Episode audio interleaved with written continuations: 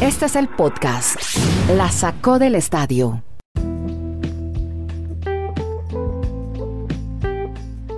Feliz año 2022 para todos los oyentes, auditores de este podcast La Sacó del Estadio. Los estamos saludando hoy, primero de enero 2022, primer podcast del año.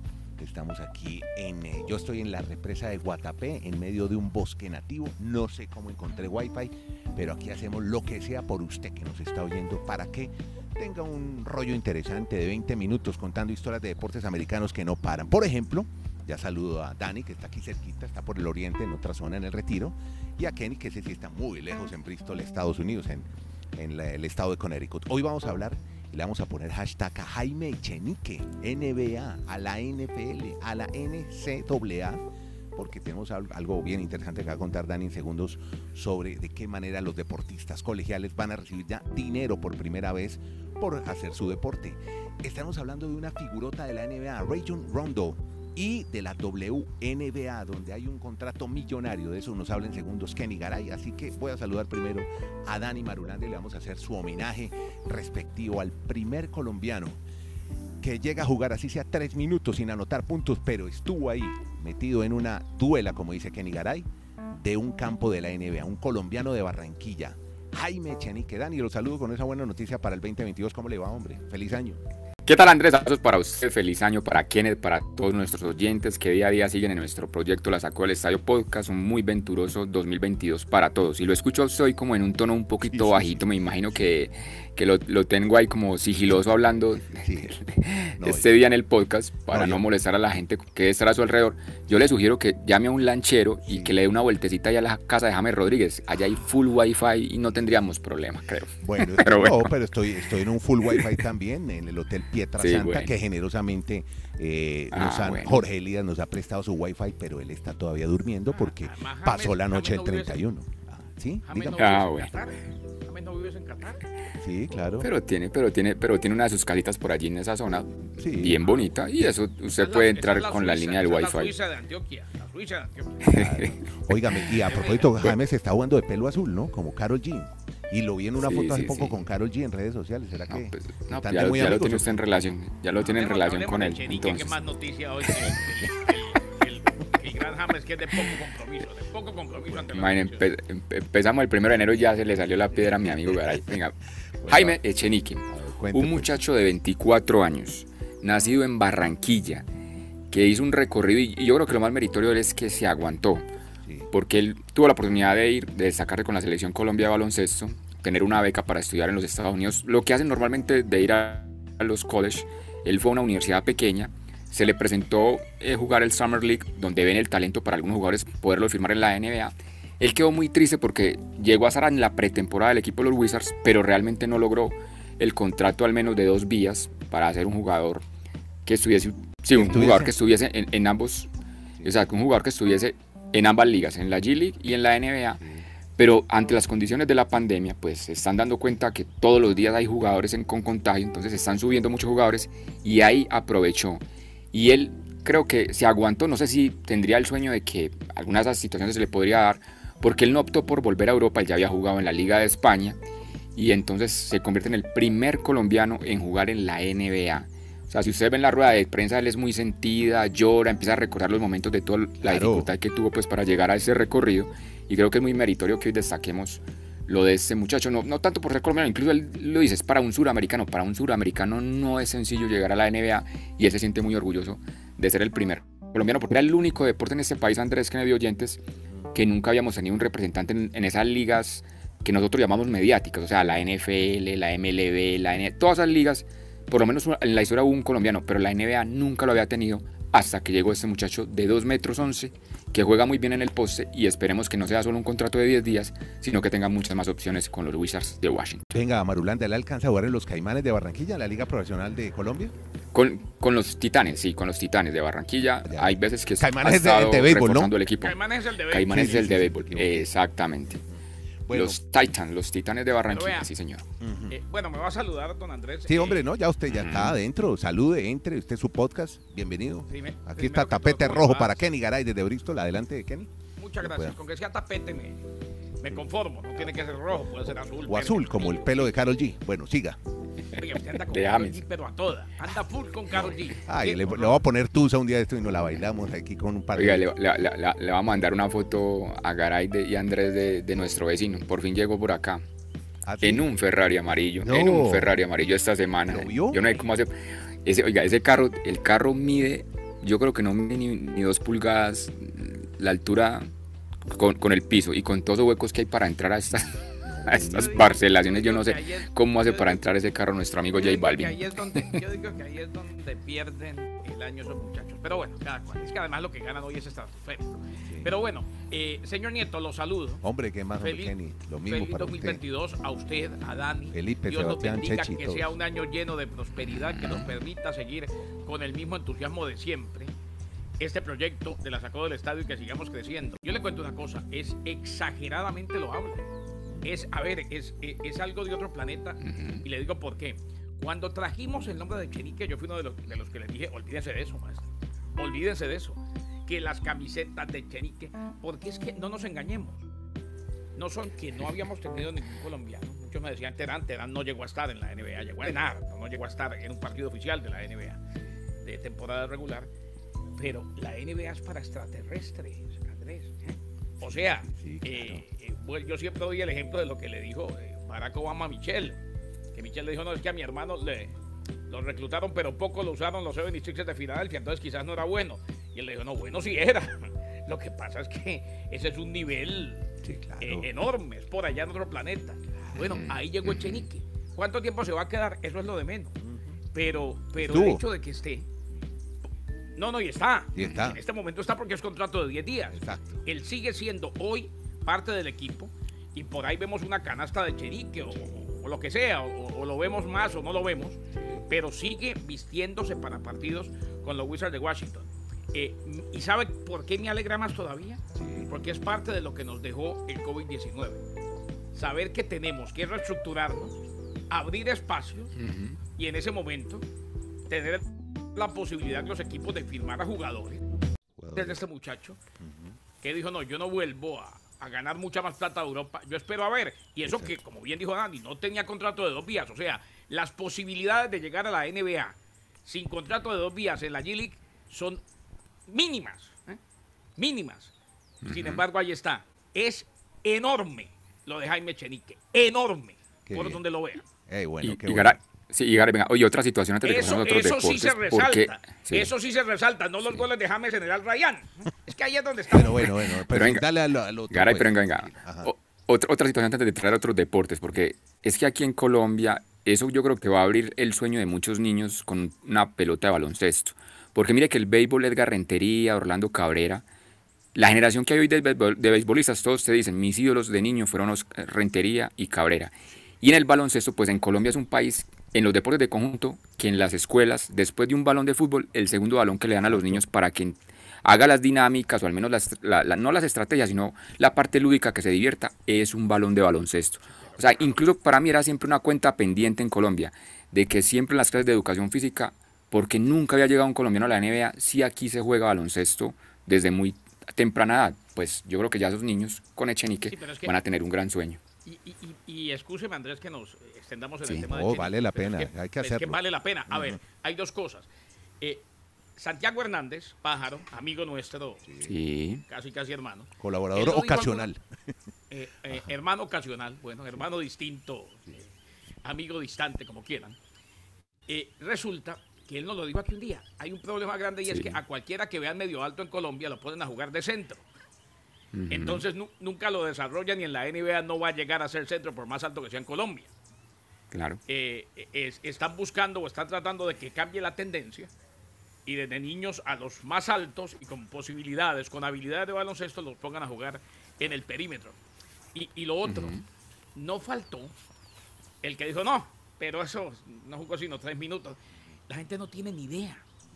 O sea, e- e- es bueno que eduquemos a la gente, sobre todo en Colombia, eh, sobre, no, no todos, hay gente que sigue la NBA y sabe a dónde llegó, sobre el punto al que llegó Echenique. Es que para mí hay dos historias increíbles, pero totalmente increíbles, que todavía me hacen pellizcar en esto de el- los deportes de los Estados Unidos y la pandemia. Una, la de Chenique, que ya estuvo en un partido de la NBA, que ya debutó en la NBA, y otra la de Sammy Reyes, el Tyren del Washington Football Team, que ya debutó, porque ya estuvo en jugadas, ya debutó con el Washington Football Team. La gente no tiene ni idea a dónde llegaron estos muchachos. Ellos lo que hicieron fue lo equivalente a coger un cohete, prenderlo e irse para la luna a ver si llegaban a algún lado. Así es. Y allá llegaron. Muy bueno, muy bien. Que lo diga Kenny Garay, pues que lleva cubriendo más de 20 años los deportes americanos, sabe la importancia de lo que pasó con Echenique. Bueno, hablando de deportes americanos y sigamos con la NBA, ahora hablemos de Rayon Rondo Kenny. ¿Ahora dónde va este veteranísimo jugador que estuvo la última vez lo vi en los Lakers, pero creo que cambia de destino? Cuéntenos, ¿para dónde se va el gran Rayon? Los Cavaliers Andrés, a los Lakers de Los Ángeles a Dancel Valentín para adquirir a Rayon Rondo. Se espera que los Lakers renuncien al acuerdo parcialmente garantizado de Valentín y creen un lugar abierto en la plantilla. Rondo está ansioso por tener la oportunidad de jugar un papel más importante en un equipo ascendente, eh, como los Cavaliers. Y en la ausencia de Ricky Rubio, ustedes lo recuerdan, aquí dijimos o contamos el momento de su lesión, pues llega Region Rondo a los Cavaliers de Cleveland, que tuvieron esta lamentable, bueno, todas las ausencias son lamentables, pero esta baja más que sensible en la temporada de la NBA. Así que para allá va Region Rondo, es nuevo Cavalier de Cleveland, según lo reportó Wagnarowski. Bueno, y ya que está usted por terrenos del baloncesto, hablemos de básquet femenino, WNBA, Kenny, porque se viene un contrato millonario para esta liga profesional femenina americana. Es que le cuento una cosa, eh, hemos hablado hace mucho tiempo, y es una de las historias que le gusta a Dani, que le gusta al gran Andrés Nieto, y tiene que ver con la inclusión y lo mucho que han sido tenidos en cuenta las mujeres y las minorías. Y lo bueno es que la mayoría han sido tenidos en cuenta, no porque sean ni mujeres ni minorías, sino por méritos propios, porque califican. Una de ellas es Becky Hammond. ¿Usted se acuerda? La asistente de los Spurs de San Antonio. Me acuerdo. Eh, el, problema de el problema de Becky, que ha venido de asistente de... Y alcanzó a dirigir el primer equipo unos días, que, no estuvo... Eh, es que va a ser complicado. Lo que ella quiere, ella, ella sabe que ya está.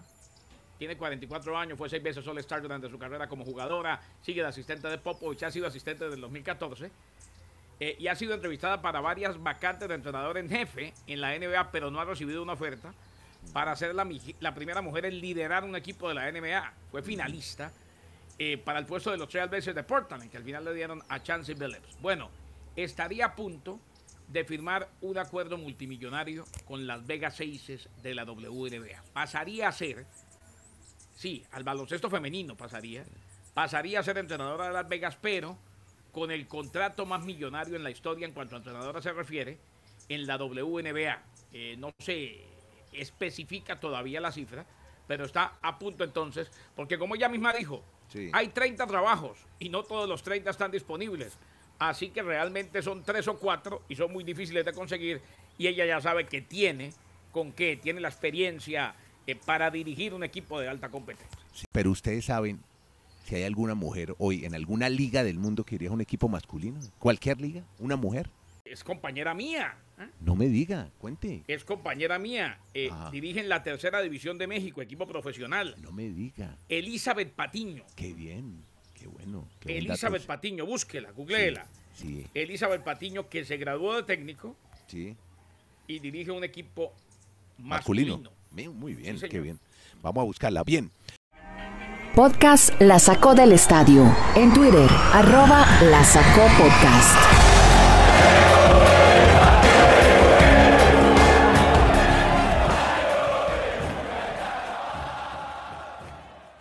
Bueno, eh, Dani, hábleme de la NFL porque ya, bueno, fin de semana caliente. Usted está contando las horas para el partido de los Dolphins. Cuénteme, de una vez hablemos de los jugadores del mes de diciembre de la National Football League. ¿Cuáles son? ¿Quiénes son? Andrés, no sobre el partido de los Dolphins. Esta, este fin de semana creo que es la mejor semana porque es bien candente lo que se va a definir para los puestos de playoffs. Y la NFL pues ha reseñado en sus artículos el, el, último, lo que tiene que ver con los jugadores del mes de diciembre. Y destaquemos, ah, es que los nombres son ya aquí claves, sobre todo los de diciembre. El ofensivo en la Liga Americana del mes fue nada más y nada menos que Patrick. Ah, no, pero antes le tengo una buena noticia a Garay.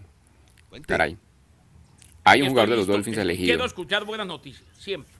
Aquí hay un jugador de los Dolphins elegido jugador del mes. Usted ya se imaginará quién. Pues le digo que no es el coreback. El coreback, o sea, el ofensivo fue Patrick Mahomes de Kansas City Chiefs. Es mi pingüino del alma, es mi pingüino. No, no, no, no. El ofensivo fue entonces. Patrick Mahomes. No, no, no.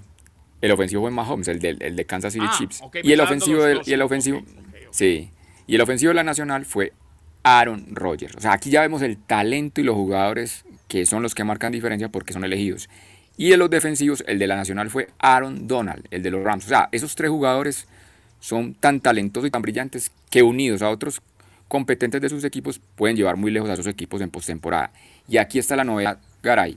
El defensivo del mes de diciembre de los Miami Dolphins, Jerome Baker, el linebacker, el apoyador. Maker Baker. Que no- Baker. Sí, que, que no, no, no es tan reconocido, no tiene tanta importancia, no, no tiene tanto, tanta prensa, pero si analizan los números que tuvo en diciembre, sí era muy meritorio porque Miami en los últimos, en esa racha de siete victorias, ha sido la mejor defensa. Y el líder, ahí calladito, ha sido Jerome Baker, así que elegido el defensivo del mes de diciembre para la conferencia americana, este jugador de los Dolphins, que ya están listos, mi estimado Garay, para enfrentar a los Titans y disfrutaremos mañana o este domingo mejor la narración suya frente al equipo de los Dolphins. Un exjugador, es head coach, muy famoso, hagamos el obituario de la NFL. Hombre, empezamos el año con esta triste noticia que embarga de luto a la NFL. ¿Quién se fue? Oye, y es que eh, el- al final del año perdimos a John Madden, ¿no? Mm, Betty. Betty, La a banda Betty- sonora. A Betty White. A Betty White. Betty White, 99 años, Se quedó a unos días de llegar a los 100. de los 100. Sí. Y, y usted viera la vitalidad Sí, sí, que mostró hasta hace 15 días. ¿oyó? Qué bien, qué bueno. Eh, y ahora se nos va Dan Reeves. Va relativamente joven para los estándares de hoy en día, ¿no? Sí, claro. A los 77 años. Sí, joven. Ganó Super Bowl como jugador de los Cowboys de Dallas. Sumó otro como asistente de Tom Landry en la misma franquicia. Llevó a los Broncos de Denver a tres Super Bowl y a los Atlanta Falcons a uno. Estuvo en nueve Super Bowl. Eh, eso sí, como entrenador los perdió todos. Ganó como entrenador asistente y ganó como jugador. Así pues que el exdirector de Relaciones de los Medios de los Falcons, Aaron Sacklin, emitió el comunicado señalando que murió de complicaciones por demencia. Caray. Eh, uno lo recuerda mucho, ¿sabe por qué? En el ¿Por caso mío, y, Sí. y en ese Super Bowl estuvimos allá en- transmitiendo en el, en el estadio en Miami, junto a Dani Madulanda, porque era el coach de uno de los dos equipos en el primer Super Bowl que narramos, que fue eh, Broncos de Denver ante los Falcons de Atlanta. Ese fue el último partido de John Elway en su historia, en su carrera. Ganaron los Broncos de Denver su segundo Super Bowl consecutivo y lo perdió Dan Reeves. Bueno, hoy Sí. ya no está más con nosotros, ya no le pesa la vida, amanece en el paraíso, está de fiesta al cielo con el fútbol americano. ¿Qué tal la charla No, allá de, de John Madden con, con Reeves y los que se fueron a... Imagínese. Ay, ay, ay. Buena, buena tertulia. Cerremos con, eh, justamente, ya os he hablado de contrato millonario en WNBA, pero ojo, los deportistas colegiales también van a recibir ya por fin algo de dinero. Y ya No, y, Marulanda, que, y que y que Dani nos cuente la decepción de anoche. Ningún partido valió la pena, pero bueno. bueno, cuente, viejo Dani, ¿cómo es la historia de la NCAA? Pues es una historia que nos vino contando hace mucho tiempo Garay, que se estaban reuniendo las directivas de la NCAA, o sea, todas las universidades, porque ya era una situación insostenible, de que los jugadores merecían un reconocimiento económico.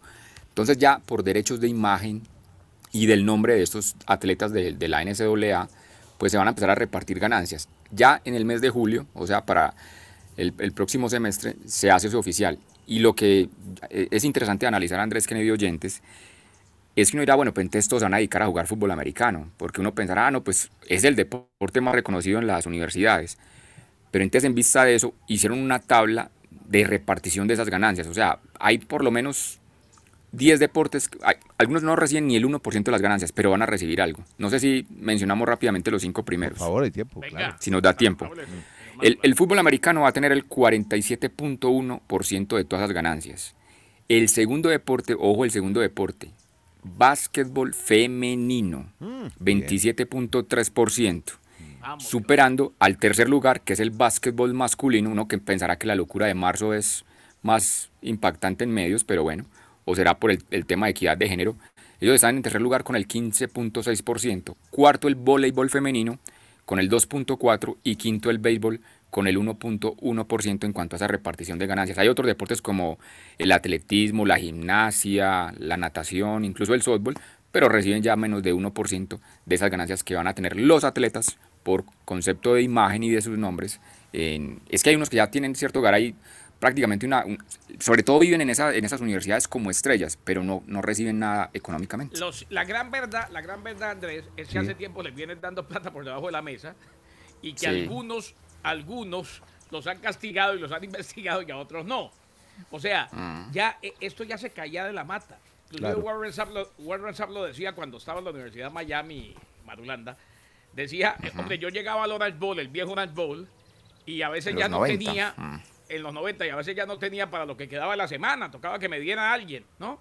Claro. Y resulta que mi camiseta la vendían a 70 dólares afuera. No tiene sentido. Claro, Claro. claro. no tiene sentido alguno. Eh, y, y las, el mejor negocio de los deportes en los Estados Unidos lo tienen las universidades. Arman espectáculo, cobran derechos sin pagarle a los jugadores. Bonito así. Mire, a Lo, propósito, lo que no hubo fue espectáculo anoche, no hubo espectáculo anoche Ah, ¿verdad? oye, en así los que no. bowls. Ma- Marulo, yo, yo me. Yo, el primero yo sabía que más o menos iba así. ¿qué lo del Cotton Bowl y eso o qué? Que Sí, ganó sí, los dos, las dos Semifinales las dos Y semifinales Georgia fueron- en el Orange, ¿no? Sí, No, pero es que fueron unas yo- Yo, en, el, palizas. en el del Orange, en el del Orange yo decía, Sí. hombre, Michigan puede dar la sorpresa. Mm. Yo creía en Jim Harbaugh, me senté con Sebastián, eh, Chechi y Felipe no me dieron pelota, pero Sebastián sí. y al medio tiempo dijimos, no maestro, olvídese, los mejores equipos del país van a ir a la final, nada que hacer, ¿no, Marulo? Total, esperemos el 10 de enero a ver si ese Georgia-Alabama tiene emoción porque realmente esas semifinales fueron muy descafeinadas.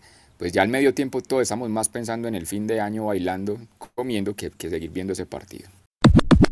Gracias a todos por escuchar este podcast hoy, para muchos en festivo, en feriado. Yo sé que se toman la molestia de oírnos unos minutitos. Bueno, y tenemos la interacción para que se conecten en Twitter Space, en la cuenta de Andrés-Nieto o Raya al Piso Nieto. Ahí estamos, ligados a la de la arroba la sacó podcast y a la de Dani Marulanda, que es así, arroba Dani Marulanda 13, y a la de arroba Kenneth eh, Raya al Piso Garay. A usted muchas gracias. Sigan oyendo este podcast, la sacó el estadio. Hablamos de ligas y deportes americanos. Que la pasen bien.